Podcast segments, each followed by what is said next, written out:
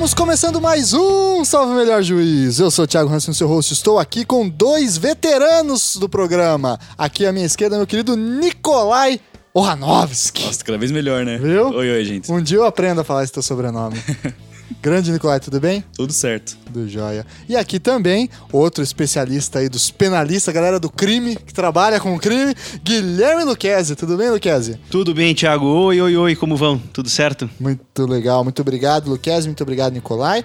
Eu trouxe esses dois caras aqui do direito penal, processual penal, é, estudiosos desse campo, para falar com a gente hoje sobre pena de morte. Talvez um dos temas mais clássicos do direito penal e processual penal, né? Um, certamente um tema que desperta muitas paixões e Um dos mais polêmicos também, né, Thiago? polêmicos pra caceta, né? E que foi um dos, das grandes questões que motivou, inclusive, uma revolução interna na própria história do direito penal, né? Há um, um antes e um depois, né? Da, da pena de morte. Da no- descoberta pena de morte como polêmica, né? Exato, da descoberta como polêmica, é bem essa questão mesmo, né? Então, para falar desse tema que é clássico aí, nós temos essa companhia de, desses dois amigos aqui para fazer essas discussões. Então, antes da gente avançar para o nosso tema, recadinho de sempre, curta a página Salve Melhor Juízo lá no Facebook, siga a gente no Twitter, arroba SMJ Podcast, e também no Instagram, Salve Melhor Juízo. E mande e-mails para contato salvemelhorjuízo, arroba gmail.com.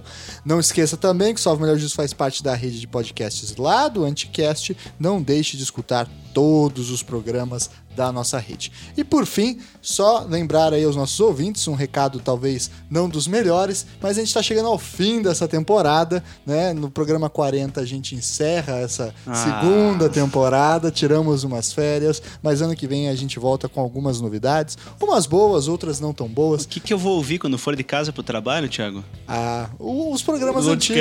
podcasts. Boa. Ou os outros do Anticast, bem, bem, bem lembrado. São 40 programas do Cast, dá- dá, pra dá- escutar, dá- dá- matar saudade da minha voz tranquilamente. tá certo? Então vamos lá pra esse papo.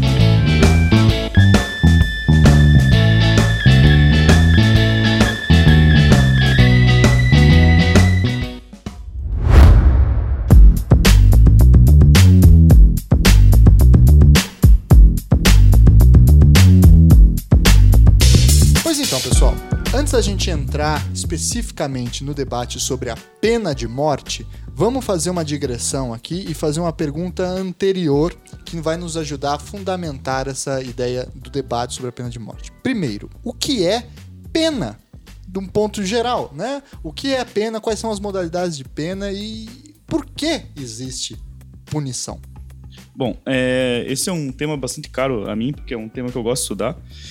É, e é um tema ao qual me dedico há, um certo tempo. É, e eu achei que a tua pergunta foi bem, bem formulada, porque geralmente se pergunta pra que, que se pune, né? Qual que é o Obrigado, objetivo? depois eu pago o boleto Qual que é, obrigado, Thiago.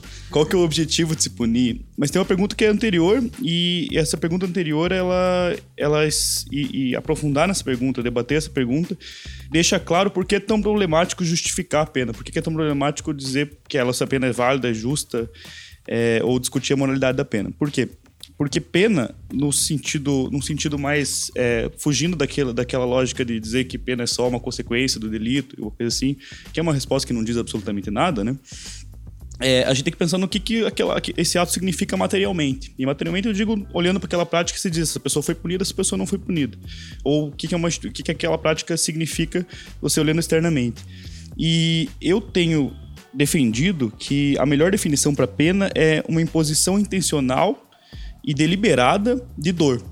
É, e essa imposição intencional e deliberada, ela é praticada pelo Estado em face do indivíduo em razão da violação de uma norma legal. Dor aqui não no seu sentido físico apenas. Não, ela não precisa ser. Mas- é mais no sentido de privação, na verdade. Ou no sentido do Bentham, a definição de dor do Bentham é, muito inteligente. Exato. A ideia fala- de, de, de, de sofrimento e de, e de felicidade no utilitarismo é bastante didática para você pensar o que, que significa esse conceito de, de pena. É, a definição do Bentham, por exemplo, de dor, que eu acho legal, que ele fala assim: dor é tudo aquilo que você prefere não escolher Perfeito. A escolher. Portanto- e felicidade é tudo aquilo que você prefere escolher a deixar de Para escolher. ilustrar, a pena de multa não deixa de ser pena, apesar de não ter uma dor física envolvida. né? Ou até uma, algo bastante contemporâneo, né, em, em vista das, das punições que não chegam a gerar nenhuma espécie de privação física de liberdade, como a substituição da pena por prestação de serviço à comunidade.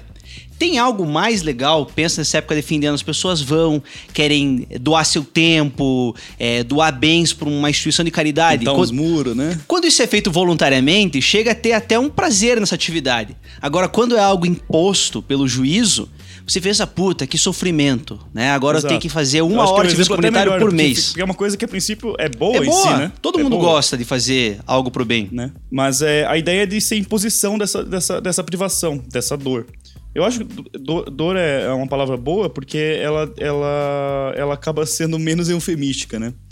É, mas o que, o que, qual que é o problemático dessa definição, né? Se a gente está trabalhando que ela, essa dor ela é deliberada e ela é intencional, por quê? Ao contrário de outras medidas estatais, como, por exemplo, uma desapropriação, servidão é, pública, uma coisa do tipo, é, ela, essa, é, essa medida, essa desapropriação, essa servidão, ela pode causar uma privação para várias pessoas. Né? Você tira a propriedade de alguém, é claro que a pessoa vai, po- pode, mesmo que, mesmo que a medida seja justa, ela vai causar algum desconforto, né? A pessoa vai ter que se mudar, vai ter que esperar uma indenização que nunca vem e tudo mais. É, mas ela não é objetivo, ela não é, digamos, essencial para aquela medida. A pena, a- o o que é essencial na pena é justamente esse, esse elemento, esse elemento é, de dor, esse elemento de, de restrição, de, de privação. E justamente esse elemento central da pena que torna ela problemática e justificada. Porque o que, que, é, o que, que é o Estado, além de ser uma. É, para fora de ser uma associação de seres humanos, né? Então, por que, que uma associação de seres humanos decidiria que alguém, teria, essa associação teria que intencionalmente praticar um mal?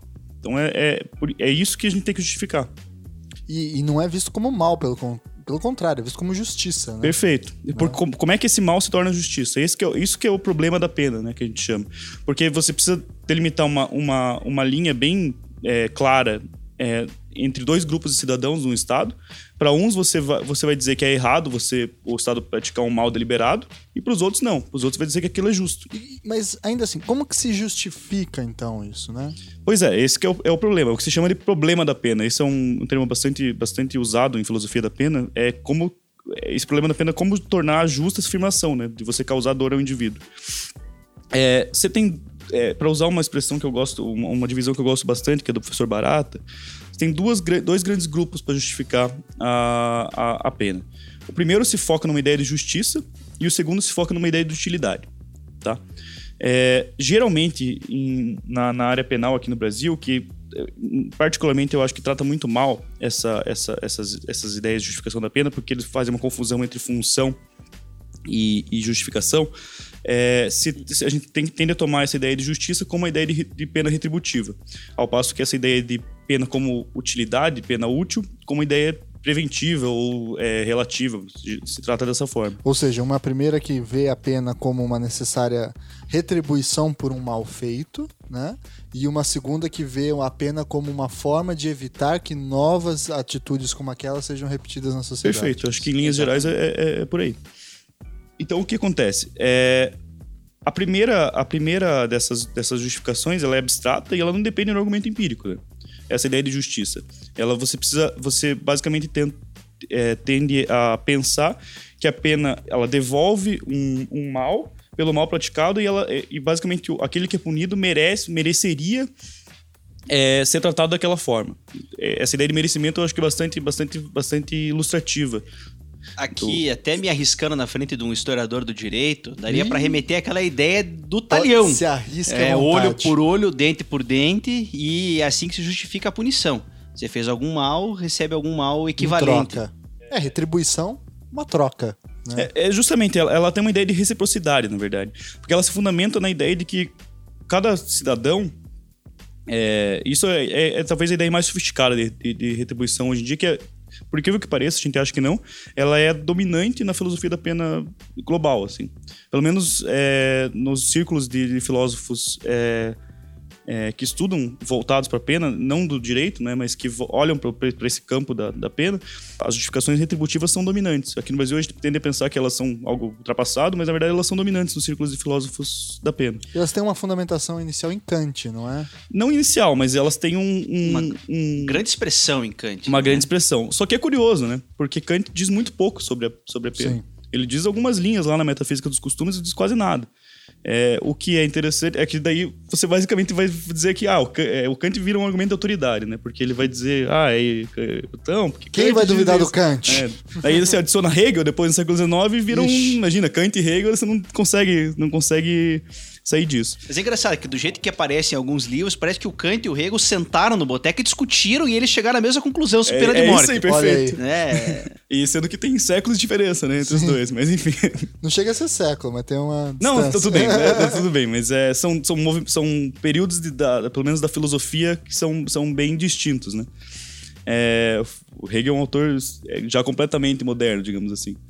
É, mas o que interessa é que o, essa, essa ideia de, de retribuição ela tende, um, ela, ela, tende a deixar em foco uma, uma grande, um grande argumento, que talvez seja o mais importante. Ela refuta qualquer justificação é, que tende a, a, a, dizer que a pena é justa por conta dessa utilidade. Então ela é mais uma refutação daquela, daquele outro ramo de justificações da pena, né? que a pena se dá, se, se, é, você é, causaria um mal ao cidadão porque é, ele é, é, aquilo lá ele é exemplar ou aquilo lá é, durante o tempo que ele estiver preso, por exemplo, ele não praticaria crimes. É, isso para esse grupo de teóricos que pensa a pena como retribuição seria injustificável, porque isso não respeitaria a autonomia desse indivíduo, a dignidade desse indivíduo. Talvez essa, essa seja a grande expressão da, da que a gente tende a pensar como uma teoria kantiana da pena. É, para além disso, tem o outro lado, né? que você consegue ter inúmeras, inúmeros deslocamentos. Você consegue pensar na, na pena é, como, justamente como exemplo, é, na pena como que é discutido no, no, pelo menos em círculos de filósofos, como deterrence, que é basicamente a ideia de prevenção tanto geral como especial. A ideia é mais ou menos a seguinte: enquanto o sujeito está preso, ele não comete crime. Perfeito. E além disso, você tem a ideia mais moderna, mais é, difundida, pelo menos no, no, em âmbito latino-americano e europeu continental, a ideia de prevenção geral positiva, que seria aquela ideia de reafirmação da norma a partir de uma ideia mais é, normativa.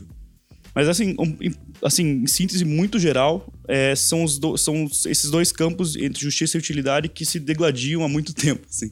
E que são campos eminentemente moderno, né? Sim, com e certeza. se a gente olhar para na pré-modernidade, a pena era um suplício, é fazer a dor acontecer para afirmar É, é, é interessante, um sempre tenta ter aqueles argumentos de continuidade, né? Mas ao mesmo tempo você consegue ver uma diferença muito grande entre, entre esse tipo de argumento e os argumentos anteriores. Então, por exemplo, você pega, você pega autores é, medievais, por exemplo, é, Santo Anselmo tem, um, tem uma, um, alguns textos interessantes sobre, sobre pena em que ele tem aproximações. Algum, tem, gente, tem filósofos que leem ele quase como um kantiano, assim. Só que é óbvio, tem uma concepção de mundo completamente diferente. Tanto que a pena, para ele, tem muito mais relação com a ideia de culpa ou outro tipo de, outro tipo de, de concepção. Uma forma de espiar a culpa, enfim, no sentido católico, cristão, Sim. enfim. Que é, inclusive, da onde vem a palavra pena de penitência, Sim, né? E, e, e depois passa por... Mas é, é, é justamente isso. Exato. Tá, mas ah, ainda assim, quais são a. Pra gente avançar um pouco nesse tema, Nicolai, os limites dessas justificativas? Porque é sempre muito difícil, né? Se você pegar em, penas em concreto, por exemplo, a pena de prisão, né? Como que você justifica isso dentro de um paradigma, seja utilitarista preventivo ou é, de justiça retributiva? Ou a pena de multa? Ou a pena de, de, de, de prestação de serviço à comunidade? É tem uma série de justificativas para isso. Muito interessante é a crítica marxista feita à questão da pena, né? A, a crítica criminológica é, materialista, que tenta ligar. É, tenta não. Ela demonstra né, uma, uma ligação entre a ideia né, de, de, retribuição equivalente, como sendo é, a grande relação existente no modo de produção capitalista, de modo que, da mesma forma que é, o valor da mercadoria tem como justa retribuição o preço, né? Da mesma forma como o trabalho tem como justa retribuição o salário, né? Reduzida aí a, a, a expropriação da mais-valia, Mais-valia. haveria na pena a justa retribuição pelo crime. E a ideia da pena como nós conhecemos hoje, né, a pena privativa de liberdade me- mensurada em tempo, é, ela está lá porque o tempo é a única mercadoria, o único bem que todos os indivíduos possuem, independente de suas é, capacidades econômicas. Então, é, sendo essa a única mercadoria que o sujeito tem, que é exatamente o que ele vende numa relação né, de, de- de- trabalho-emprego, quando você expropria o sujeito dessa, que muitas vezes é a única coisa que ele tem para oferecer, que é o seu tempo, sua força de trabalho, estaria aí a ligação. E, e é por isso que se liga né, a pena de prisão, como nós temos hoje, com o modo de produção capitalista. Existiam prisões antes do capitalismo? Sim. Mas a, Sobretudo cautelares, né? é, mas a prisão estava lá para ele aguardar a execução de uma pena. Essa é uma pena efetivamente corporal que seria imposta a ele. Sim. É, Ou então no sentido de masmorra, né? Exatamente. Isolar o sujeito e fazer com que ele definhasse de dor Exato. até a morte, dando pouco alimento, pouca água, né? Então, muito do A- utilitarismo a prisão, surge A prisão, aqui. no caso, a a prisão pré-moderna, digamos assim, ela não era funcionalizada. Ela não tinha um- ela não servia pra muita coisa, né? A não ser pra impor sofrimento explícito Exato. e não falso como é o que a gente tem hoje. É, hoje a gente impõe sofrimento. Só que né? a gente dá uma maquiada. A gente né? fica dizendo, não, ele vai sair de lá um sujeito melhor, ele vai aprender novas técnicas, vai voltar É, para o mercado por, por de isso trabalho. que eu, eu, eu eu gostei da- da- do início que a gente teve da conversa, que justamente porque a gente- quando, a gente, quando eu enfatizo essa ideia de imposição intencional de sofrimento, a gente tem que pensar que não importa como você justifique a pena, então a, a forma como você dê, você sempre vai ter esse elemento de sofrimento. Então, no caso desse- da, da ideia de, por exemplo, de recuperação do indivíduo, de ressocialização, esse elemento de dor tá lá, né? É, e para responder a tua provocação, Thiago, é, tem dois. é, a- a- o problema principal dessas duas grandes formas de justificação da pena, essa ideia de justiça e essa ideia de utilidade, o primeiro é que ele é extremamente abstrato e ele depende de argumentos de moralidade, né? É, os mais fortes, é, pelo menos esse- essa ideia retributiva, os mais fortes ligam a uma ideia de reciprocidade no Estado liberal. Então ela refutaria, inclusive, essa tradição é, marxista que tenta ler, a, que, que lê, né, efetivamente, a, a pena como, como liga, ligada é, especificamente ao modo de produção capitalista. É, seria uma justificação é, ela teria justificado no Estado liberal em que ha- haveria, cada, cada indivíduo teria sua autonomia, sua, sua, sua liberdade, e a partir do momento que ele viola as regras de convivência né, do, dentro de um Estado, ele teria sujeito a uma, a uma, a uma, a uma restrição na vida dele. E essa, essa restrição deveria ser proporcional à, à, à regra que ele violou, uma coisa do tipo. O problema é, é, então, a- as justificações retributivas elas têm como coro- corolário essa ideia de proporcionalidade entre a ofensa e a punição. É, o problema é o que, que- como você chega no, no, no fundo dessa, dessa proporcionalidade. A gente já chega lá, né? Então, a pena de morte talvez seja uma resposta interessante para isso. Mas e do outro lado, você tem a, a- especificamente a funcionalização da pena, né? Você tenta criar al- algo produtivo com base naquele sofrimento, seja é, criando exemplos, seja fazendo com que o indivíduo, enquanto ele está preso lá, ele não vai fazer nada, ou enquanto ele está morto, óbvio que ele não vai fazer nada, a não ser que ele deixe uma, um exemplo esducho, ele deixe uma bomba lá e meia hora depois ele morrer, exploda, sei lá. Eu até diria, Nicolai, que talvez a pena de morte, mais do que retribuição, ela seja a expressão máxima da prevenção negativa. Porque É, a partir do momento que ele exatamente. tá morto, ele não né? faz Efetivamente nada. incapacita, né? Pô, absolutamente. Pois é. Tá, então, dentro disso, vamos entrar finalmente em pena de morte agora. Dada essa introdução aí sobre uma filosofia da pena numa perspectiva mais ampla, vamos para a pena de morte. Como é que se justifica matar alguém dentro da modernidade? Eu consigo entender isso dentro da pré-modernidade. O cara cometeu um pecado é, mortal que não tem solução, então você espia a culpa do cara a partir da dilaceração do corpo, da carne, né? Agora, dentro de uma perspectiva funcionalizada da pena, dentro de uma perspectiva em que a pena tem uma, uma função além do simplesmente impor uma dor, que é o discurso oficial, como é que se justifica matar alguém? É, essa passagem da, da pena como expiação para pena como prisão, para pena funcionalizada, talvez seja melhor retratada num livro que é um dos mais mal lidos né, da história da, da filosofia, que é o Vigiar e Punir, do E mais Foucault. citados. mais citados, né? Então vou, vou contribuir aqui para essa tradição, vou citar de novo. É, mas o que o Foucault tenta explicar ali é que você tenta dar novos, novos moldes para essa prática, porque você cria, é, você tenta criar uma utilidade é, é, dentro daquela, daquela pena, da, da, daquela prática que continua sendo a mesma, no fundo, né? A, a, a prática continua sendo a mesma. A, a, forma como você justifica que muda. Ou, muda e, o discurso. Exatamente. É, agora, como você justifica matar alguém, a forma mais básica que eu consigo pensar nisso é você levar a fundo ou a, materialmente, digamos assim, de forma mais crua e natural, digamos assim, possível, é, a ideia de proporcionalidade. E essa é uma, é uma, é uma frase que, que o Kant utiliza, se utiliza, por exemplo, na metafísica dos costumes. Matar alguém, a única coisa justa que, que você consegue fazer com aquela pessoa é matá-la também. Né? Porque se ela praticou um assassinato, ela deve ser morta. Essa é a justificação mais é, é, crua e mais direta que a gente pode fazer. Agora, como você encaixa isso nesse discurso de justificação, aí que é o problema. E como que a gente faz isso, então? Pois é. Tem, primeiro, tem, tem vários argumentos para justificar a pena de morte inclusive do, do, lado utilitário, né? Do lado, do lado preventivo, digamos assim. Mas vamos começar com um retributivo. Até, primeiro, Kant, se eu não me engano, ele é contra a pena de morte, né? Ele não deixa muito claro isso. Ele não, ele não, ele não, em nenhum momento ele deixa muito evidente que ele é contra a pena de morte. Mas é que se você fizer uma leitura seguindo a lógica da metafísica dos costumes, Sim, do imperativo categórico, tratar é, as pessoas como fins em si mesmos e não como meios para fins, fica um pouco estranho, né? É. Tem uma, inclusive, é, tem um, tem um criminólogo que é brasileiro, mas está produzindo canadense, que é o Alberto Pires, que ele tem um texto, é, tem um texto justamente que ele diz assim, olha, se Kant levasse a fundo a filosofia dele, ele não, não, não, não forneceria uma, uma concepção retributiva de pena. Né?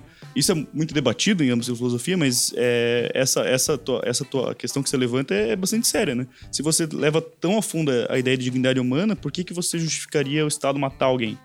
É, a resposta que Kant dá é que ela é, é essa dignidade humana ela é tão é, consequente, no, é, ou ela, ela, ela, ela tem que ser levada tão às últimas consequências, que você justificar de outra forma essa prática violaria a dignidade humana. Então é melhor que você seja consequente com os seus princípios, no sentido de que um humano tem, tem, tem livre-arbítrio, ele, é, ele é livre e, e, a partir do momento que ele, que ele mata alguém, é, é mais digno que você mate ele em resposta do que se você se utilize dele para alguma coisa. Agora, se isso justifica ou não a prática. Mas é muito bizarro, porque o Kant, por exemplo, é contra o suicídio. Pois é. Né? Ele fala que o suicídio é um ato imoral, porque o, o, o, o suicida é um cara que é, trata a si mesmo como um meio para um fim. Né, um meio para livrar da sua própria dor. o, o que não, é, não, não me parece estranho Kant pender por uma concepção retributiva. O que me parece estranho é ele justificar a pena em si, de qualquer forma. Pois é, também. Mas é, é, é muito complicado, porque a partir do momento que você tem essa leitura de Kant como anti-utilitarista de qualquer forma, a única justificativa que a gente teria para a pena seria a justificativa retributivista. É, então, é, é, gera, gera, quase um, gera quase um paradoxo né, dentro da própria leitura dos textos. Mas mesmo a gente analisando essa ideia de pena de morte sobre as nossas quatro principais ideias de prevenção. Né? Se você analisa a pena sob uma ideia de prevenção geral, é, prevenção. Aí é... saindo do retributivo já, indo para um, uma ideia de preventiva. Até para a gente analisar, né? Tá.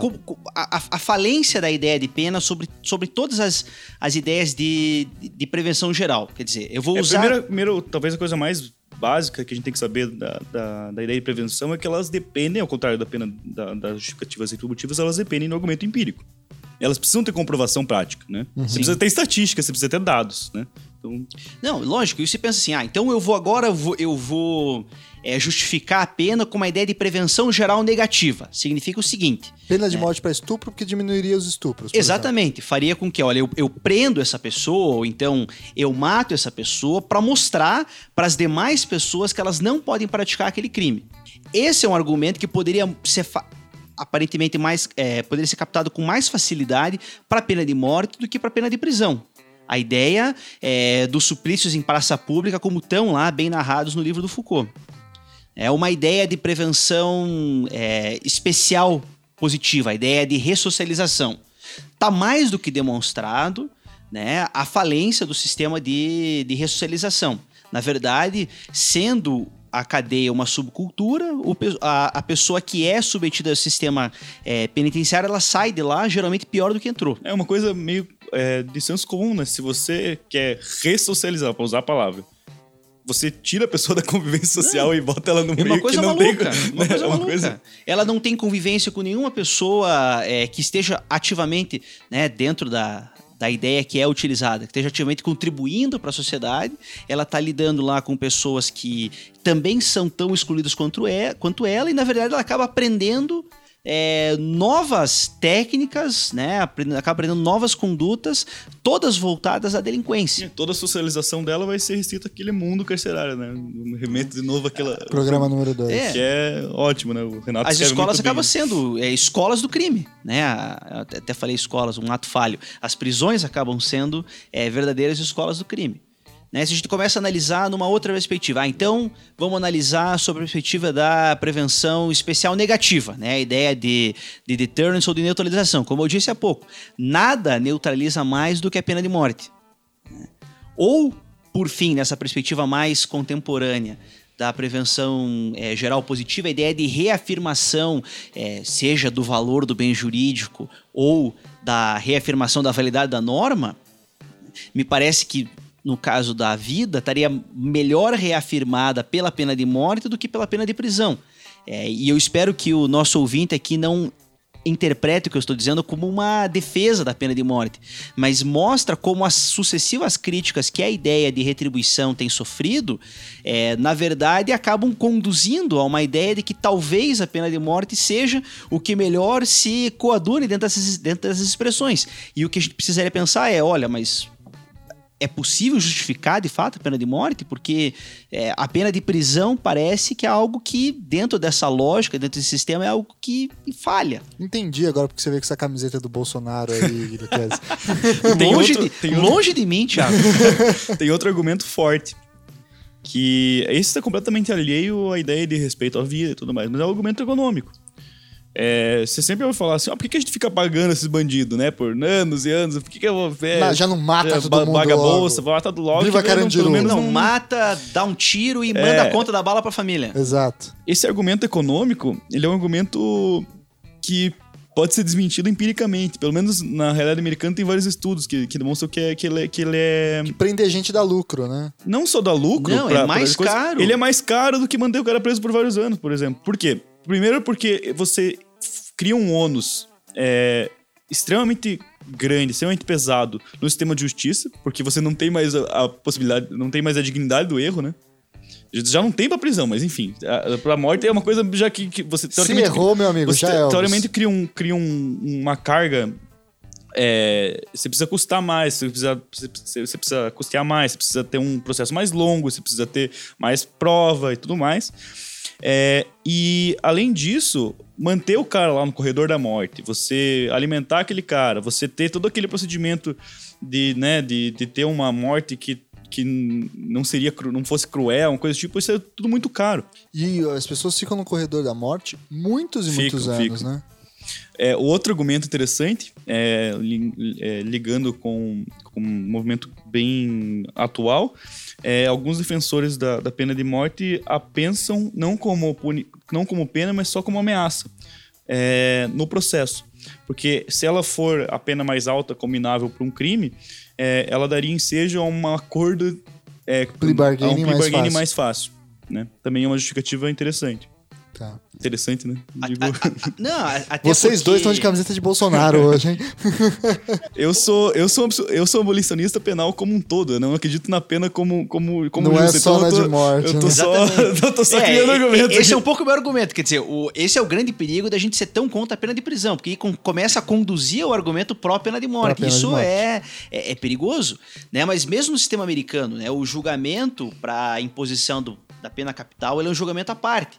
Então, a partir do momento que isso tá, como eles chamam, tá sobre a mesa, isso é uma pressão tremenda que se exerce sobre o acusado para que ele faça alguma espécie de acordo e ele, ele acaba aceitando prisão perpétua para não estar sujeito à pena de morte. Um caso, dado curioso, aí só um parênteses. Quando a Suprema Corte Americana, na década de 70, afirmou a constitucionalidade do- dos acordos penais, o caso, o caso não teve importância direta para a opinião da corte, para a corte afirmar que aquilo era, que, que essas práticas eram constitucionais. Mas o caso era de um cara que tinha feito o acordo e ele estava questionando a validade desse acordo porque ele falou que ele só assinou aquilo porque ele estava com medo da morte. E a corte disse: não, beleza, tranquilo, isso vale. Olha só. É, assim, talvez a gente possa entrar um pouco mais a fundo na ideia de, de merecimento. O que, que- qual que é o Qual crime merece a, é, a pena de é, morte? qual que é o- uma- é, essa ideia de merecimento? Ela é uma ideia que é bastante difundida na- nas, nas justificativas distributivas, mas ela, ela tem um apelo de senso comum também, né? Ué, o cara fez, fez matou, estuprou, ele merece, né? Ser morto ou merece. Lei de Talião, né? ficar- Se ele matou, merece morrer, Pois é. exemplo. né? A questão é a seguinte: você consegue desmontar esse argumento por uma, por uma, por uma ilação é, e alguns exemplos caricatos, assim. Tudo que os cidadãos fazem de bom ou de ruim, o Estado deve agir com base nesse merecimento. Então, por exemplo, uma pessoa que é muito boa, é, que vai lá e, e é um bom samaritano, lá vai, compra, sai doando, é, sai- no Natal aqui sai jogando doce na rua para as crianças que estão na rua. É, o Estado deve premiar essa pessoa, por exemplo? Merecimento por merecimento. Por merecimento. né? É a mesma lógica, não é? É, e outra pessoa que é moralmente ruim, mas ela é moralmente má, mas ela não, não comete nenhum ilícito, né?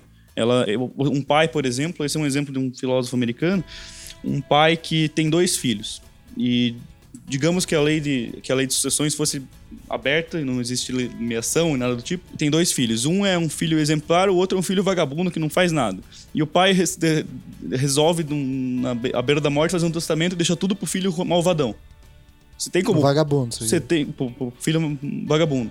É, o Estado deve agir nesse ponto? Não, né? Ele, por mais que o pai fosse hum, é, é, moralmente errado, ou coisa do tipo, a gente pudesse condenar a ação do pai, não é por, por, por conta desse merecimento só que você deve praticar algum. É, ter uma, tomar uma ação positiva do Estado. Por que a pena é tão fácil de justificar? Não parece que é tão, tão simples assim também. É, é difícil falar quem merece o quê, né? Porque a gente retoma em alguma medida Aristóteles lá, a definição de justiça, de dar a cada um o que é devido. Só que o devido do Aristóteles, o que é devido, é sempre. é, O Aristóteles remete isso à política, né? Sim. Ao debate público. Ou seja, aí você sempre vai ter uma, uma definição muito instável, né? Do que, que- quem Claro. merece o quê, né? É difícil de pensar do que exatamente a gente é credor nessa história, né? Do, Exato. do que nos é devido. E outra coisa, em sociedades como a nossa, sociedades é, extremamente injustas, a ideia de merecimento faz pouco sentido, né? A gente não tá num- num- numa, numa, numa sociedade em que os ônus e bônus de viver em, em comunidades são bem distribuídos. Então, uma pessoa, às vezes, que, que, que por paradoxalmente que possa, possa parecer que comete um crime, às vezes ela tá tomando aquilo que ele é me- merecido, uma coisa do tipo, né? Pra ver como tá polêmico hoje. A gente tá falando de pena de morte, meritocracia agora. olha lá, olha lá. Tá, então vamos também explorar um pouquinho as críticas à pena de morte. Como que a pena de morte deixa de ser justificável é, filosoficamente? A gente sabe que isso se dá sobretudo no iluminismo, no século XVIII. né? A gente tem grandes nomes aí, Cesare Beccaria, o próprio Kant, alguém que contribui para essa discussão. é, O Bentham, eu não sei se ele é alguém que contribuiria ou não. Também contribui bastante, É. na verdade. Afinal, como que a pena de morte deixa de ser uma opção é, viável dentro da justificativa moderna do direito penal? Olha, paradoxalmente, eh, as primeiras eh, críticas à pena de morte não foram por conta de- dela, por exemplo, violar a dignidade humana ou dela ser imoral, coisa tipo. Foi por ela ser realmente inútil. Por ela não ser, não ter, não ter eh, a utilidade necessária para uma prática estatal, por exemplo. É, claro que depois a isso você consegue juntar argumentos de, de humanidade, de necessidade, uma coisa do tipo, que é o que o Beccaria faz, por exemplo. Apesar de Beccaria não ser totalmente contrário à pena de morte. Né? É, mas ele diz que ela só seria, só seria aplicável em último caso, quando seria completamente necessário, não teria outra, outra forma de, de coisa. Ele não explica muito bem o que ele dizer com isso, mas, mas é, a, a grande crítica é de utilidade mesmo, que é o que a gente começou a discutir aqui as hipóteses, né? Porque é- é, não seria mais é, lógico você tirar uma utilidade daquele indivíduo, já que ele, você precisa punir, tipo. Extrair algo, É. né? Porque também tem aquela discussão típica do século XVIII, que é o seguinte: o Estado é uma- um debate sobre o Estado e o contratualismo, né? Por que é que ex- existe o Estado? Como se justifica a existência do Estado? No limite do limite, o Estado existe para garantir a segurança dos indivíduos, garantir a liberdade dos indivíduos, os direitos naturais dos indivíduos. Como é que então, dentro desse órgão que tem essa função exclusiva, você consegue justificar racionalmente e garantir a ele o poder de exterminar um indivíduo, né? De subtrair o direito natural desse indivíduo. Você entra num, num paradoxo também, né? Entra, só que é interessante porque em outras áreas é, a gente não tem tanta dificuldade em justificar a, a, a morte. O problema da, da pena é justamente que ela é intencional, né? Ela, é, ela fez. Há um desejo. Estou aqui matando. É, é, é um ato análogo ao assassinato, né? Só que é encarado com um ar de justiça Perfeito. e legalizado. A questão é como é que a gente justifica isso. É muito difícil. Me parece, me parece que é, você entra num, num, num paradoxo enorme. Uma outra coisa que contribuiu muito para a crítica da, da pena de morte é o humanismo, né?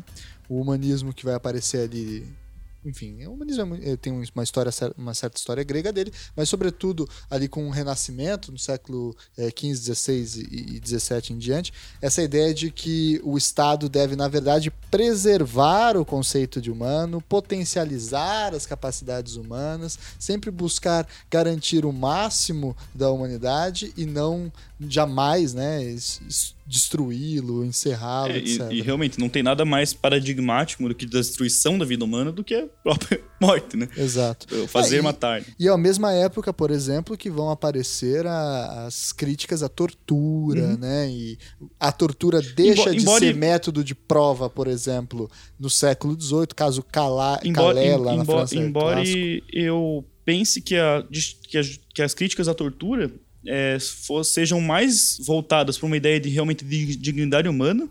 Elas, ó, não, isso aqui não, não, a gente não pode admitir isso aqui porque isso aqui é cruel, isso aqui é contra a dignidade do que a pena de morte. A pena de morte parece, me parece que ela tem mais essa aura de inutilidade. Porque Mas ela a... pode ser não cruel, inclusive, né? Sim, ou pelo menos é, assim é. É, é o que dizem, né? É. Pena... Mas é, é interessante porque a justificativa para admissão da tortura no processo é diferente da admissão da pena de morte. A tortura é feita voltada a um total utilitarismo. Ninguém está torturando alguém porque torturou outra pessoa com uma ideia de justa retribuição. A ideia é você. Até tor... poderia ser, né? Mas, mas, é, mas a princípio, como a gente está falando de pena de morte, não o, seria esse o, o caso. O único país que eu estava vendo aqui na minha pesquisa que admite isso. O que? A tortura como retribuição? É o Sudão.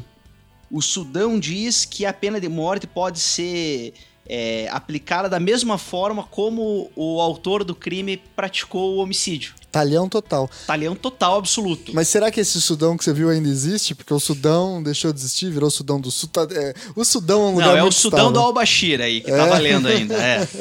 é interessante esse argumento do, do Talhão, porque ele sugere uma proporcionalidade é, que se diz natural, né? Sim. E se você levar as últimas consequências desse argumento, né? De que você, por exemplo, se você tira um braço, você também tem que tirar o braço da pessoa. Se você é, você pode chegar a conclusões absurdas, né? Absurdas. Um braço com cinco dedos vale o mesmo que um braço de quatro dedos? Ou um braço de um velho vale o mesmo que um braço de um jovem de 20 anos? Exato. É, um olho verde vale o mesmo que um olho marrom? É, você chega a conclusões assim que, que, que não tem o menor sentido. É, e, e se é para voltar à antiguidade, tem um argumento até teológico aqui, que no Evangelho, é, Cristo refuta em absoluto a aplicação do talião. É uma das pregações no Evangelho. Então, se a ideia de, ah, porque a Bíblia prevê lá no. No Levítico. Levítico, né? O, o, o talião, isso também já está já tá ultrapassado. E ao mesmo tempo, os e dez no mandamentos... também tem também. Como é que você interpreta os dez mandamentos, né? Enfim, o Pô, não matarás. Com o Frank aqui, não com o Nicolai. É, não estamos com o Frank aqui para dar uma, uma bela aula de, de teologia jurídica, né? Mas fica para uma prova. Abraço, Frank. Pois bem, então, compreendido mais ou menos essa ideia da, da, da pena de morte e a sua dificuldade de justificação, etc., vamos falar um pouco dela especificamente. Vamos primeiro aqui fazer uma geografia, digamos assim, da pena de morte. Aonde há a pena de morte no mundo hoje, Luquezzi? Vamos começar na América. Na América tem três países que têm uma cultura retencionista ainda. A maior expressão hoje. Que, que retencionismo? É, que ainda. O, o, retencionismo é a classificação dos países que retêm né, que mantém a aplicação da pena de morte aplicável para qualquer crime, não para casos é, especiais, como, por exemplo, né, o nosso ouvinte deve saber que o Brasil hoje é um país que mantém a pena de morte para casos excepcionalíssimos. Em caso de guerra, é possível, na prática de crime militar, a aplicação de pena de morte. Então, o Brasil ele é um país abolicionista, né, mas ele só aboliu a pena de morte um porém, né? para os crimes comuns. Né? Os países considerados retencionistas são os países que é, aplicam pena de morte, inclusive para crimes considerados comuns, né? Crimes que eu, cidadão, posso praticar contra qualquer outro cidadão. Então a gente tem os, os Estados Unidos como o nosso grande exemplo, talvez é, global, global e, e, do mundo considerado desenvolvido como país retencionista. E na América nós temos ainda a aplicação de pena de morte em Guatemala e na Guiana, aqui nossa vizinha ao norte. Olha só. E na Europa, o que, que nós temos? Na Europa, em termos é, retencionistas, é de fato muito pouco. Apenas na Europa Oriental, o único país que ainda é retencionista na Europa é Belarus. Antiga Bielorrússia? Isso, exatamente. Tinha que ser, né? é, mas é apenas um país do, do considerado né, da Europa Oriental. E, e na Oceania, o que, que a gente vê na Oceania? a Oceania começa a ter, é, na, principalmente na, na região da, da Micronésia, é, toda, toda a parte do arquipélago da Oceania. Os, os maiores países, né, a Austrália, Nova Zelândia, não possuem. Né, e, na verdade, a grande massa dos países que ainda possuem pena de morte estão, estão concentrados ali naquela região é, do Oceano Índico, o norte da África, são países em, em sua grande parte de cultura é, muçulmana. Né? A maior concentração dos países é, reintencionistas está naquela região do globo. Olha só, por exemplo, na Ásia, a, a China é a, é a, grande campeã né, de pena de morte. Sim. Né? E, e, quais são os outros países ali na Ásia que a gente consegue ver? Na Ásia tem uma série de países que ainda mantêm a pena de morte em suas leis, mas eles são considerados abolicionistas na prática, porque a pena de morte não tem sido aplicada há muito tempo. A Rússia, por exemplo. É o caso, por exemplo, da Rússia, é, da Mongólia, do Vietnã. Né? São países que possuem a pena de morte prevista, mas ela não tem sido aplicada. Tá. E na África, como que é o cenário? A África, o cenário... Catastrófico. É catastrófico maioria dos países aceita a pena de morte? Na África, há uma grande parte dos países que ainda possuem uma, uma política retencionista e a maior parte deles está tá ligada na África da, do Saara, né, que são também os países da tradição é, islâmica. Né, a, a, Sharif, em grandes... Sharia? Sharia. A Sharia, em, em, em, grande medida, acaba impondo a questão da pena de morte. No Oriente Médio também a gente tem bastante país, Sim. né? Com... Sim, é sua grande concentração. Inclusive, a situação é mais catastrófica exatamente nesses países do Oriente Médio. Estima-se que o Irã e a Arábia Saudita, juntamente com o Paquistão, que é um país ali próximo, tenham sido os campeões da aplicação da pena de morte no ano 2015, segundo a Anistia Internacional. Olha lá. E mesmo na, na Ásia, né, para além da China, há também uma questão é, referente ao Japão. É, o, o Japão é um caso curioso, não tanto pela, pela aplicação da pena de morte, que confesso que nos últimos anos eu não, eu não tenho dados para saber é, até que ponto isso está sendo aplicado ainda. Mas o, tem, em, na, nos, pelo menos nos debates morais de justificação da pena de morte, prós e contras, sempre tem um, um capítulo sobre o argumento japonês. Hum. Eu, pô, o que, que é isso, né? Argumento japonês.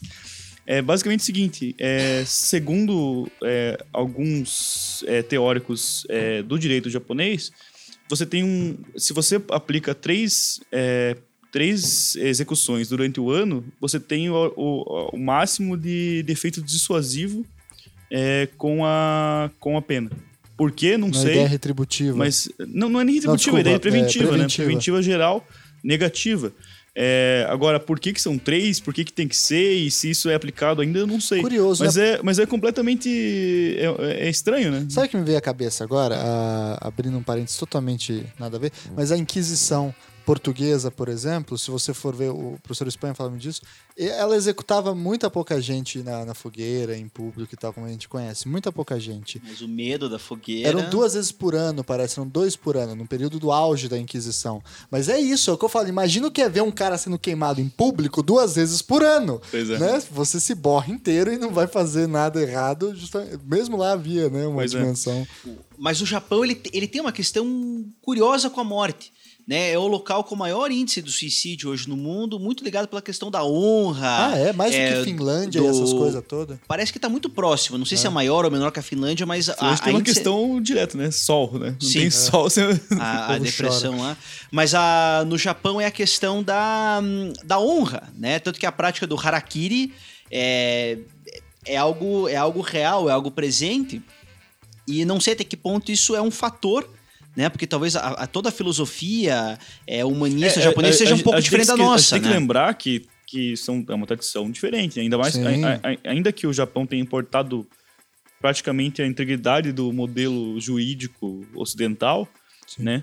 É, Você tem uma cultura Anterior? anterior que não, não vai se sobrepor completamente, até acho que nem, majo- nem majoritariamente. Então, é, a gente não pode pensar com as lógicas dessas essas, essas divisões que a gente fez aqui entre justiça e utilidade, talvez não façam o menor sentido né, para a realidade japonesa. Ne- E, e tampouco para a realidade é, islâmica, para a realidade é, a- da África subsaariana, por exemplo, que a gente destacou aqui. Talvez isso não faça sentido, né? Sim. Abrindo até aqui um parênteses, que você comentou a questão da cultura jurídica, a cultura local, é interessante ver que, mesmo nos países que adotaram uma cultura da common law, né, veja o caso da, da Índia, da Nigéria, embora a cultura jurídica seja uma cultura jurídica eminentemente inglesa, como a cultura jurídica japonesa é em grande parte alemã, isso não tem o condão de suplantar a cultura popular local desses países.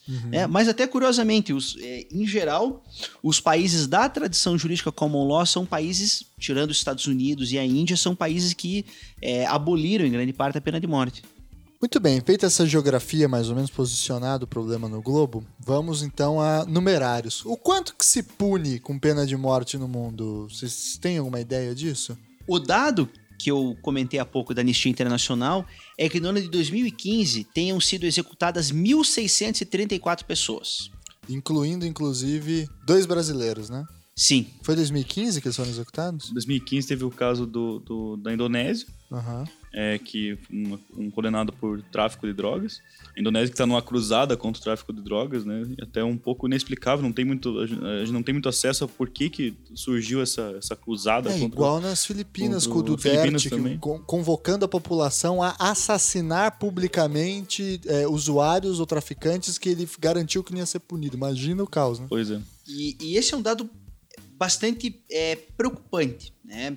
É, em grande medida, como eu disse, os três campeões da aplicação da pena de morte em 2015 foram o Irã, a Arábia Saudita e o Paquistão, mas nós temos uma questão preocupante do que diz respeito à China, que é considerado um dos países hoje onde mais se aplica a pena de morte. É, no entanto, não há muita transparência com relação a quantas execuções de fato houve. Os caras não podem entrar nem no Google, né, cara? Imagina ter acesso a quem morreu na pena de morte, né? E, e o mais alarmante desse dado é que, embora possa parecer um número considerado a população global, mundial, considerando até a própria população carcerária, né? Estima-se que o Brasil tenha hoje uma das cinco maiores populações carcerárias do mundo, é, com mais de uma centena de, de milhares de pessoas presas.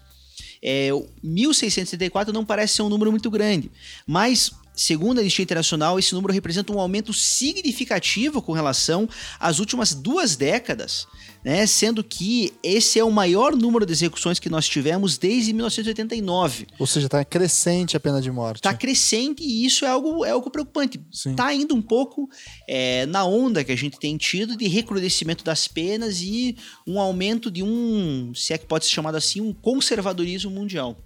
É, ainda que, olha só que coisa curiosa, eu, ainda que eu não consiga conectar, e aqui vocês podem é, me desconstruir isso, diretamente, apesar do senso comum fazer essa conexão, conservadorismo com pena de morte. É, na verdade, eu, eu, inclusive, eu não concordo com essa associação.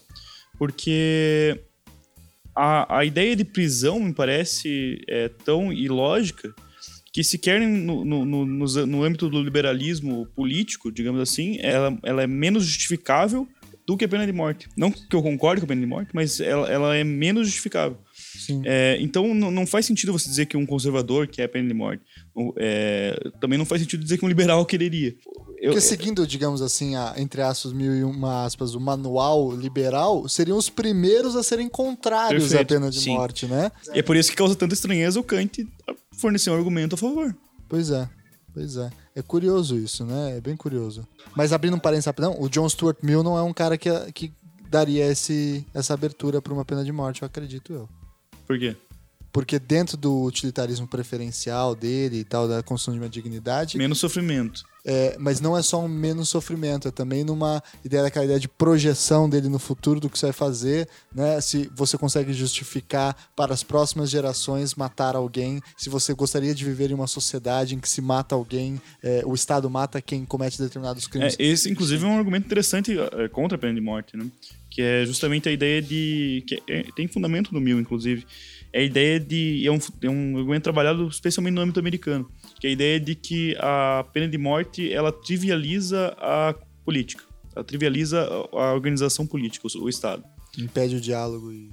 Não só que impede o diálogo, o diálogo mas ele tem um resquício de pré- da pré-política. A, pré a, a política seria o âmbito no qual você não poderia matar. Né? Não, não à toa, curiosamente, se você for analisar aí o mapa que o Luquezzi nos trouxe, os países com pena de morte coincidem com países com baixíssimo grau democrático. E aqui eu mando um abraço pros americanos. É, eu já ia, já ia é, concedendo. é, essa é a grande é, incógnita com relação a essa questão da pena de morte, porque os Estados Unidos é, se representam, né, se isso se verifica na prática ou não, são outros 500, mas eles se representam como o grande ícone da democracia mundial. Eles são campeões em exportação da democracia à lá americana, mas eles são o único país com uma vertente é, que se diz verdadeiramente democrática que ainda retém a pena de morte.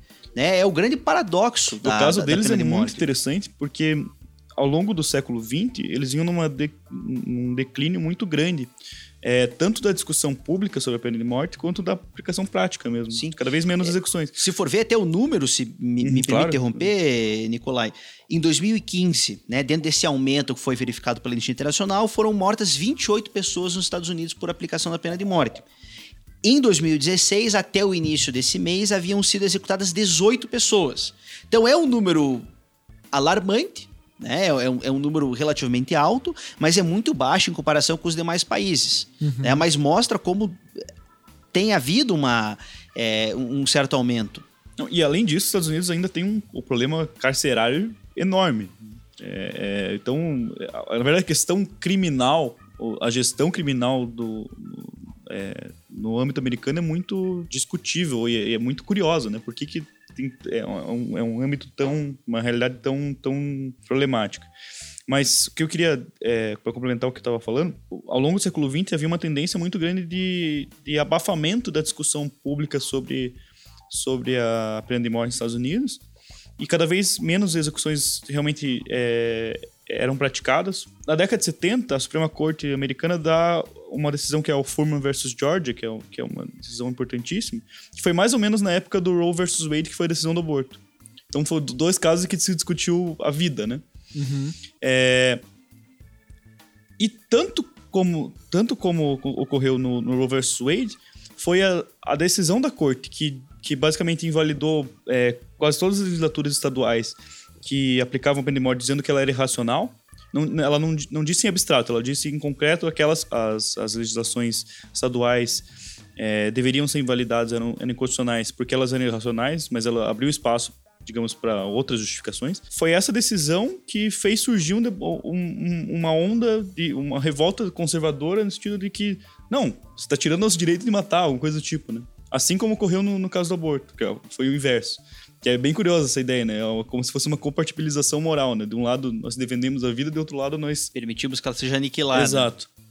Que é o que tá rolando aí essa, é, hoje no justamente. Brasil, né? Gente Até contra caiu, aborto a favor pena de morte. Essa, veio a calhar essa... essa, pois essa é, porque parece um contrassenso em absoluto. Absurdo, né? Absurdo. Né? Se a ideia é a vida.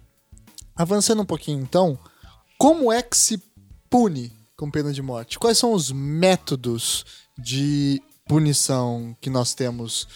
O, qual é o cardápio de horrores? Tem tá? muita coisa, né? Eu imagino. O, o método mais... O mais conhecido é a injeção letal, injeção né? A gente começar por ele. Mas ele é aplicado em poucos países, né? O, o, país que mais aplica a injeção letal são os Estados Unidos, mas há uma série de, de ressalvas. Já foi Posso questionada. Um gigantesco lógico, rapidinho? Deve. Ah, teve uma execução de guilhoti por guilhotina na década de 70. Aonde? Na França. Na Bizarro, França? Né? Na década de 70, Bizarro, né? era, tinha, tem que ser pelo, me, pelo Bizarro. menos um tataraneto do Luiz XIV. Senão eu não sei. Eu vou permitir aqui abrir um parênteses. Tem dois países hoje que ainda admitem a, a guilhotina, que são o Benin e a Arábia Saudita.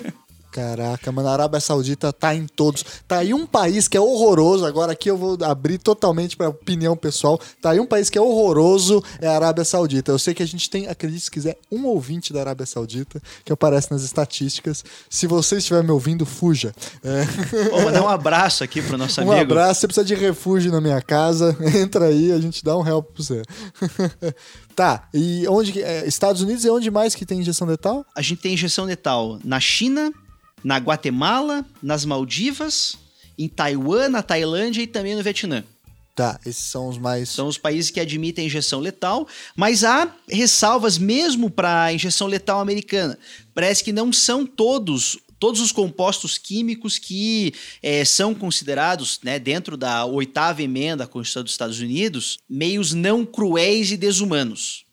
Né? Para que possa ser considerado um meio eh, não cruel, não desumano, é preciso que a morte não cause mais sofrimento que aquele necessário e que seja algo instantâneo. Porque é uma das emendas da Constituição Americana, a vedação das penas cruéis. Exatamente. É, é a discuss... Todas as discussões aqui é, que a Suprema Corte teve, inclusive no caso 32, que o Nicolai comentou, Furman versus Georgia, e depois quando a Suprema Corte readmitiu a pena de morte em 76 no Greg versus Georgia. Ah, é, só fazendo esse parênteses. Os Estados Unidos chegou a proibir a pena de morte por um proibiu tempo, em, né? em 72 e reviu essa decisão é, em é até 76. discutível se ele proibiu ou se ele Na julgou... verdade, foi um moratório que ele criou, É, né? foi, foi, foi um caso meio à la brasileira, né? Que a gente não sabia, que era uma coletânea de opiniões, não sabia que, qual que era a decisão. Mas é. mas é, a- a- em- no fundo, ela, ela julgou inconstitucional todas, as- todas as, as, as leis que, que, que tinham como, como consequência a pena de morte, mas é, não foi dito, olha, não se pode mais matar. Entendi. E eles decidiram, por exemplo, em 2008, que é, a injeção letal aplicada no Kentucky não, não viola essa cláusula da Constituição, não é considerado um, um meio, um meio cruel. E qual que é a diferença da injeção letal do Kentucky? Parece que é o composto químico que eles utilizam, né? Se é com é, o pentatol de sódio ou, ou algum dos compostos químicos que não, não causa sofrimento. É com frango. Ai, que merda, Nicolai. Desculpa. Kentucky Fried Chicken. Eu demorei para entender a piada. É É, porque foi ruim mesmo. Foi horrível. Mas é interessante, só já que a gente abriu esse parênteses, reabriu esse parênteses para falar da, da Suprema Corte dos Estados Unidos, tem dois casos que eu acho importante comentar. Né? Primeiro, em 76, é, no caso Woodson versus a Carolina do Norte, eles decidiram que era inconstitucional a imposição automática da pena de morte, é, mesmo nos casos de homicídio qualificado. Então é necessário que seja submetido a um segundo julgamento para analisar se a pena capital pode não ser imposta. E logo no ano seguinte, 77, no caso Coker versus Georgia, a Suprema Corte decidiu que a pena de morte que ela é inconstitucional quando ela for aplicada em, pena, em caso de estupro em que a vítima não tenha sido morta. Então, quando a gente pensa aqui no Brasil a ideia de Nossa. crimes hediondos, né, a gente geralmente Inclusive, até um, é, é um parênteses dentro de um parênteses interessante a ser feito. Na primeira edição da Lei de Crimes Hediondos, o homicídio ele ainda não é crime hediondo e o homicídio qualificado não era hediondo na primeira edição da Lei de Crimes Hediondos. Ele só veio a ser inserido depois. E, mas quando a gente pensa em crimes hediondos, a gente pensa sempre no estupro como um dos crimes mais hediondos de todos. E a Suprema Corte dos Estados Unidos disse que é inconstitucional a imposição de pena de morte para casos de estupro. Somente para casos de estupro com resultado morte. Né? Então, E nesse caso, se eu não me engano, é, se eu não me engano mesmo, eu não sei exatamente se é esse caso, a vítima era um deficiente, é, deficiente mental. esse dado eu não tenho. E tanto que o, a- teve uma, uma- um voto dissidente do Scalia indignado né, com, a, com a- com a decisão da corte. Mas o Scali é o campeão Não, dos sim. votos dissidentes. Ele é o Marco Aurélio do- dos Estados Unidos. Ao contrário, uma É. Aurélio do mal, digamos É, assim. né? faleceu, né? Tá, e quais são os outros métodos que a gente tem aí? Então. A gente comentou já a questão da guilhotina. Aham. O método mais frequente, o método mais comum encontrado nesses países que eu comentei há pouco, acredite se quiser, é o enforcamento. Ele está presente aqui em dezenas de países. Eu não, eu não conseguiria nem Aham. é, nominá-los todos. E em E segundo lugar, público, enforcamento público. enforcamento não diria público, né? Veja, por exemplo, o enforcamento do Saddam Hussein no Iraque. É numa sala. É, ele foi reservado, muito embora ele tenha sido Filmado. quase que televisionado. É. Né? Quem quis pôde acompanhar pelo YouTube a, a execução do Saddam Hussein. É, da mesma forma, né, muitas pessoas não acreditam, mas a segunda, o segundo método mais é, frequente é o fuzilamento. Fuzilamento. Fuzilamento também está Ah, consigo previsto em dezenas de países. Né? Ele tem um caráter extremamente autoritário, o fuzilamento. Por quê? É, porque é exatamente aquela ideia do corpo militar, né? Está lá, o pelotão de fuzilamento está alinhado e executando o- os condenados. E aquela É. história de que só um tem a bala, né? A- a- o projétil verdadeiro. Todos os outros têm festim, né? São cinco que atiram ao mesmo tempo. É, isso acontece em alguns países, né? Mas não é a realidade de todos. Em alguns, inclusive, o fuzilamento é feito por, é, por todo o pelotão que está lá alinhado em frente aos, Nossa, aos cara. executados. Né? E ele foi considerado é, inconstitucional na China a partir de 2010 por entender que era desumano o fuzilamento, até porque ele desfigurava o cadáver.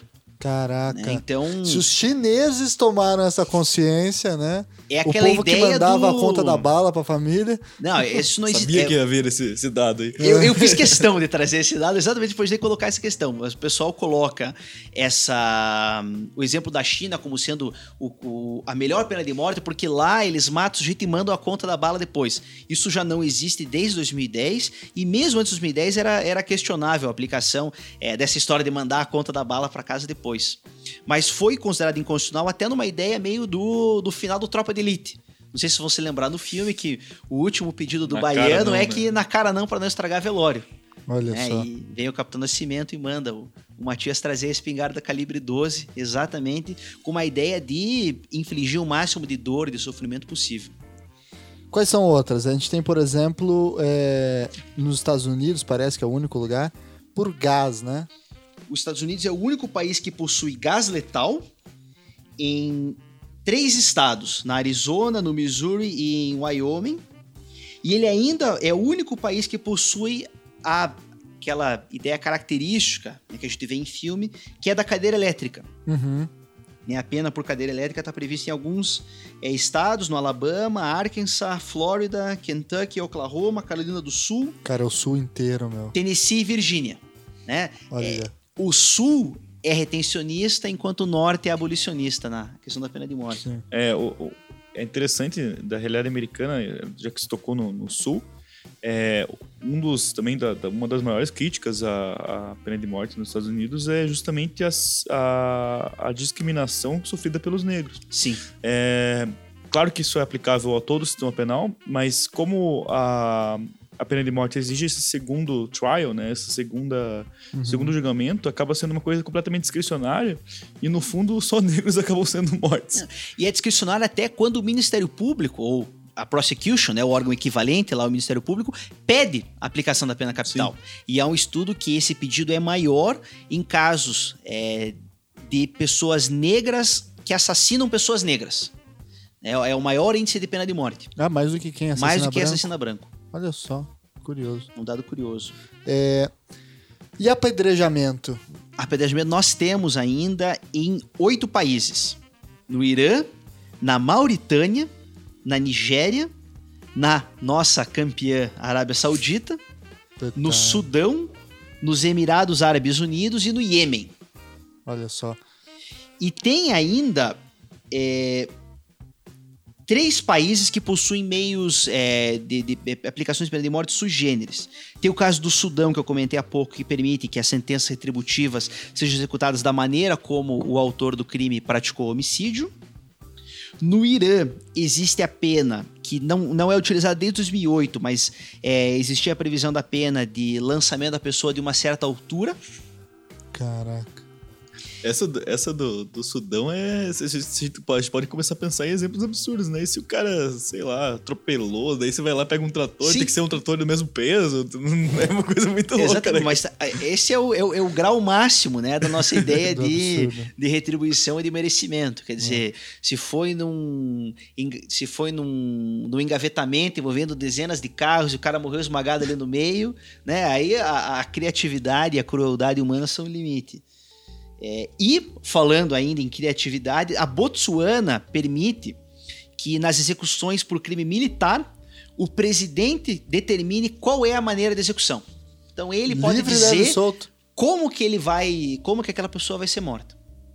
Caraca, meu. Então, eu não tenho aqui exemplos, mas, é, novamente, a nossa imaginação, a nossa criatividade são Se tiver algum ouvinte aí que é um especialista em direito da Botsuana, por favor, manda um e-mail aí pra gente saber. Eu não duvido, Eu faço né? questão de participar dessa mesa redonda, Thiago. É. O... Uma outra curiosidade é, um outro exemplo de pena de morte também, durante o stalinismo, né? Uma das técnicas que tinha era o suicídio forçado. Será que dá pra falar um suicídio forçado? Senão Ou o autodesaparecimento, que é bom é. também. É até um oxímoro, né? É. Pensar em. Que se levava a arma pro cara e fala, né? Não. Não decepcione Stalin. e trancava a porta e deixava ele lá. É daí que vem a ideia de roleta russa, não? Ah, não sei. Não sei. Hum, acho que não, mas não tenho. Pode ser, eventualmente. A Rússia é louca, né? Vai saber o que, que eles resolveram inventar. Bem, pior nós que vemos a Rússia brasileira aqui no Paraná. Aqui, a nossa grande. Falando em Rússia brasileira, fazendo aqui o link, vamos falar de pena de morte no Brasil. Como que é regulamentada a pena de morte aqui? Ela é regulada pelo Código Penal e pelo Código de Processo Penal Militar. A primeira regra, regra constitucional que Sim. a princípio proíbe, né? Uhum. E daí abre exceção justamente Casos pra... gerais. Na, é. A regra é não pode, salvo ser. Exato. E o que, que é Crimes militares ser? em caso de guerra. Se o Brasil tiver em situação de guerra declarada, é possível, né, caso venha a ser praticado algum crime militar. E Você crime tem exemplos, militar. Luquezzi? Não sei disso ter ocorrido na, na nossa história recente. Não, de, exemplos de tipos penais de crimes militares que são sujeitos a isso? Motim, deserção, traição, é, traição crime de covardia. Olha só. Tem, o, o, nosso grande exemplo seria o crime de genocídio.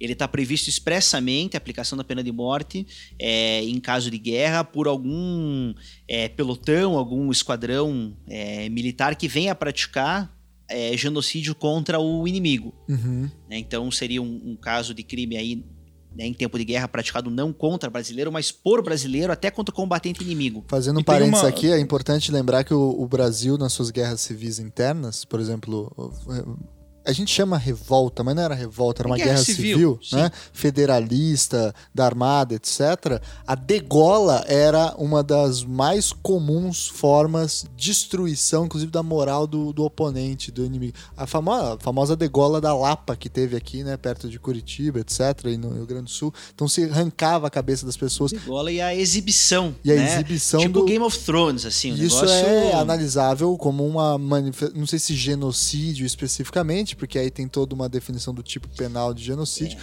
mas é uma. Genocídio tem uma definição étnica também. Étnica específica, né? Mas é uma, uma forma. Porque é interessante que você falou isso, Luquez, e isso que eu tô querendo dizer, porque o Brasil cometeu muitos assassinatos em massa durante guerras civis Sim. no Paraguai, etc. Canudos, né? Canudos, e isso é relativamente moqueado no Brasil, né? É, outro detalhe interessante, nunca tenha é, muitos detalhes, muitos, muita especificidade sobre isso, mas tem uma distinção. A pena de morte tem muitos, muitos tipos penais é, militares, ela só é aplicada às cadeias de comando. É, então, por exemplo, essa, essa ideia de deserção é, e essa ideia de covardia, às vezes. É ela... pro general, não é, pro soldadinho coisas, raso. É, mas é, é, ou pelo menos quem exerce comando naquela situação, não é, não, é tão, tão, tão claro assim. Mas em tempo de guerras, ela tá pre... em tempo de guerra, ela está prevista é, para ser aplicada, inclusive, contra civil.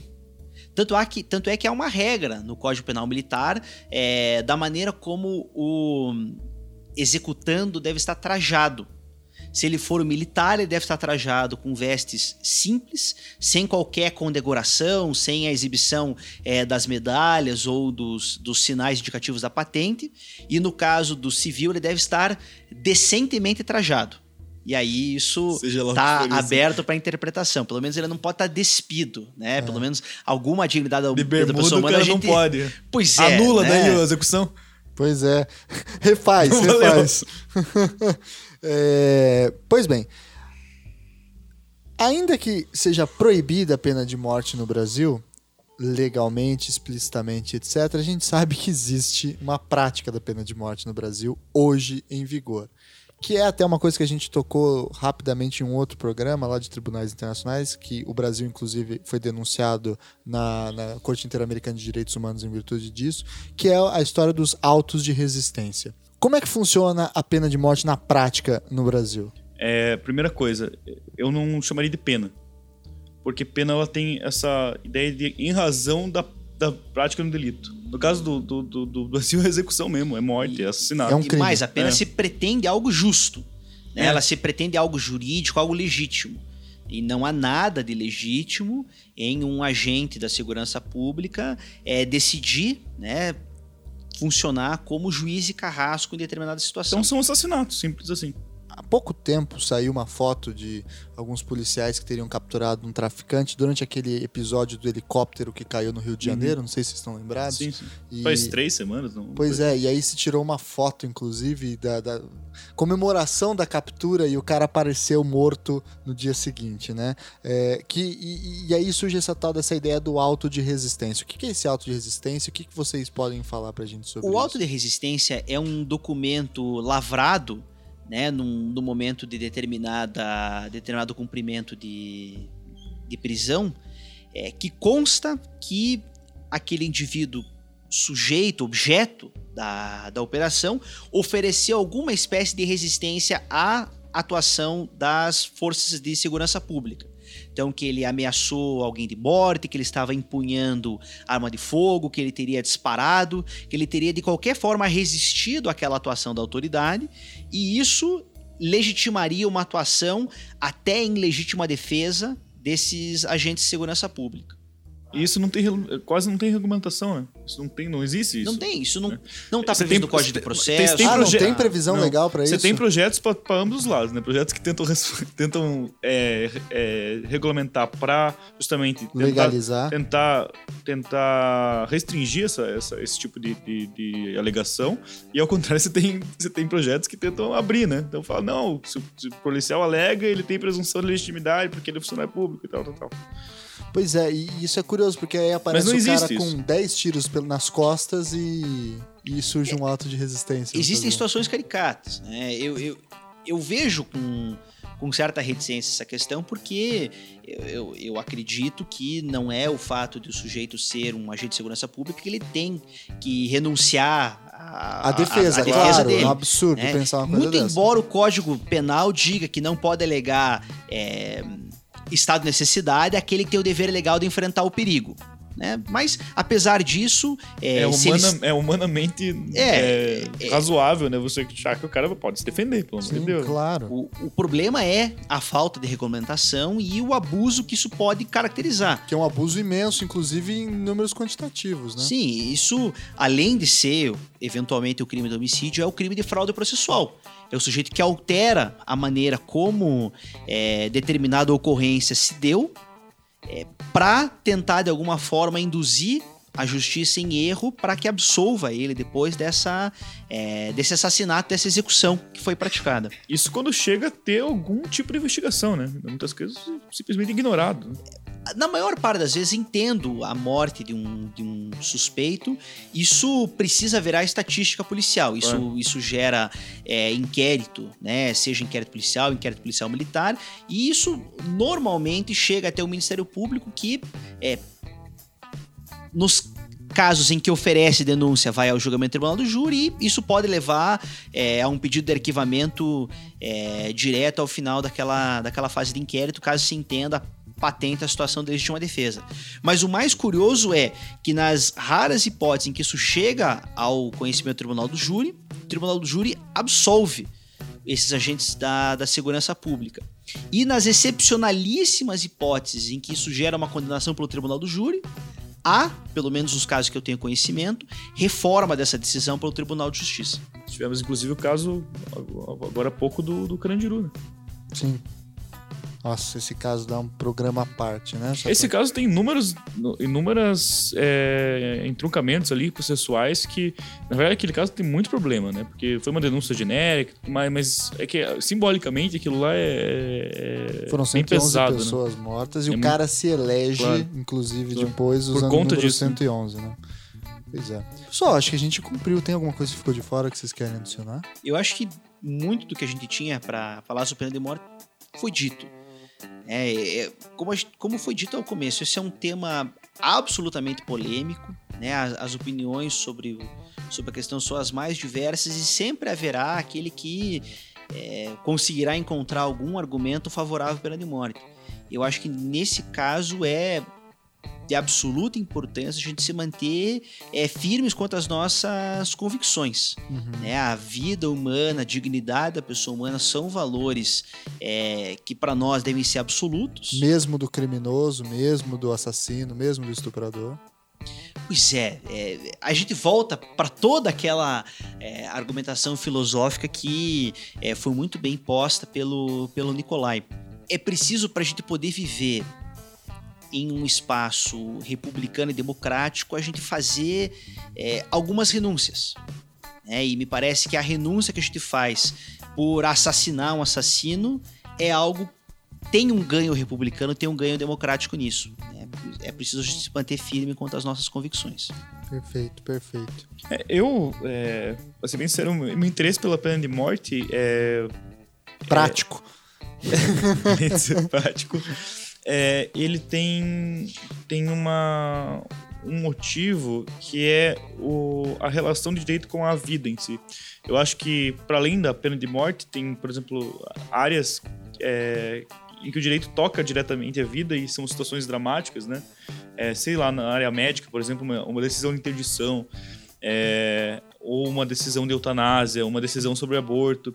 Tudo isso são áreas em que o direito toca diretamente e uma, uma decisão de vida ou morte, assim. Uhum. E sobre essas, o que, o, que, o que me parece que é mais importante é que se tenha princípios é, que se possa defender é, e de forma coerente para todas essas áreas. A gente não pode, para uma área, dizer uma coisa, para outra Sim. área, dizer outra, que é o que chama de compartimentalização, compartimentalização moral, né? Para uma É, coisa. lembrando que a gente fez aquele programa sobre direito e morte, Justamente. falando bastante sobre essas questões, né? Justamente. E deixamos pro- propositalmente pena de Pena de morte, morte de de, fora, né? lado, porque é uma questão bastante à parte. Né? Muito legal, então vamos partir para as nossas indicações e sugestões finais aí. Textos, livros, músicas, documentários, enfim, vocês estão ligados como é que funciona. Manda abraço, Luquez. Eu gostaria de indicar os sites que eu usei para fazer essa, essa pesquisa que eu trouxe para vocês. Ótimo. tá? Tem um, um portal lançado pela Universidade de Cornell nos Estados Unidos. Esse portal é demais, cara. né? O, o, o Thiago vai disponibilizar o link, mas para aqueles que já não aguentam esperar abrir a tela do celular, o, o portal é, é www.deathpenaltyworldwide.org. É a pena de morte no mundo. Ele traz uma série de dados com relação à aplicação da pena de morte em todos os países. Tem dados estatísticos com relação à aplicação é, em cada um desses países, além de questões é, conceituais é, referentes à, à aplicação da pena de morte. Como sugestão cultural, é, eu gostaria de trazer o filme que imagino que muitos devam ter assistido, é, que é o filme A Espera do Milagre. Quer dizer, fica roubando as indicações, né? Ah, você indica. Você ia trazer a Esfera do Milagre também? pra caceta também. É super clichê esse É. filme, mas é muito legal. Né, que mostra. É, é baseado no, no livro do Stephen King, chamado The Green Mile, que mostra como é o corredor da morte. né, onde ficam os detentos enquanto eles aguardam a execução. né. Há um quê de fantástico nesse filme, fantástico aqui já no sentido é, sobre-humano, é, mas para além disso, acredito que o retrato da vida, né, dos guardas de prisão e dos próprios detentos é, é, é bastante, é bastante interessante. Legal, muito bom.